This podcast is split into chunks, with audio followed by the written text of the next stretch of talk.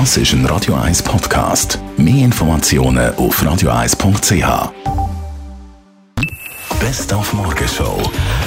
Hyping heisst der neue Dating-Trend, den man jetzt überall hört und liest. Und das ist nicht ganz so einfach zu verkraften, weil es geht eigentlich nur darum, dass man jemanden sucht, für das Ego aufzupolieren, nachdem dass man von jemand anderem verlassen worden ist.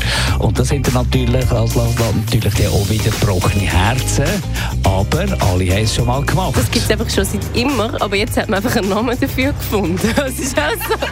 Das ist ja eigentlich eine alte Geschichte. Wenn man eine Training hat, dann versucht man sich irgendwo abzulenken. Und ja, soll doch jeder, was er will. Ab zum Psychiater und Selbstwert boosten. Ja, das klingt irgendwie anstrengend. Äh, wird es wieder kompliziert, um das wieder auflösen und alles. Ich glaube, das lohnt sich nicht. Über Date und Beziehungen sind ja wie immer ein Ego-Push. Warum nicht, wenn Sie es brauchen? Das Ego aufpolieren, nachdem dass man eine Beziehung ähm, verlassen hat oder ist verlassen worden, ist durchaus eine gute Sache, sagt aber die Radio 1 Beziehungsexpertin Dania Schifftan.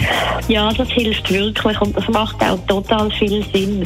Weil es geht einfach darum, dass wenn man enttäuscht ist, dass man sich nicht zurückzieht, ein bisschen vergrabt und so zum Eigenbrötler wird, sondern eben, dass man dort auch den Mut hat, wieder zum Rausgehen, wieder zu merken, dass man durchaus attraktiv ist für andere. Das macht durchaus Sinn und auch eben, wenn es nur zum Zeitvertrieb ist, mit der Einschränkung, dass man eben transparent soll. Also da niemand hinter das Licht führen. Und sonst, äh, wir haben uns heute einen Ego-Booster gebastelt. Geht heute in der digitalen Zeit wunderbar. Ma, Jägi, du bist der attraktivste, wunderbarste, eleganteste, schönste Mann der Welt. Oh mein Gott, ich muss gleich erbrechen. Die Morgenshow auf Radio 1. Tag von 5 bis 10.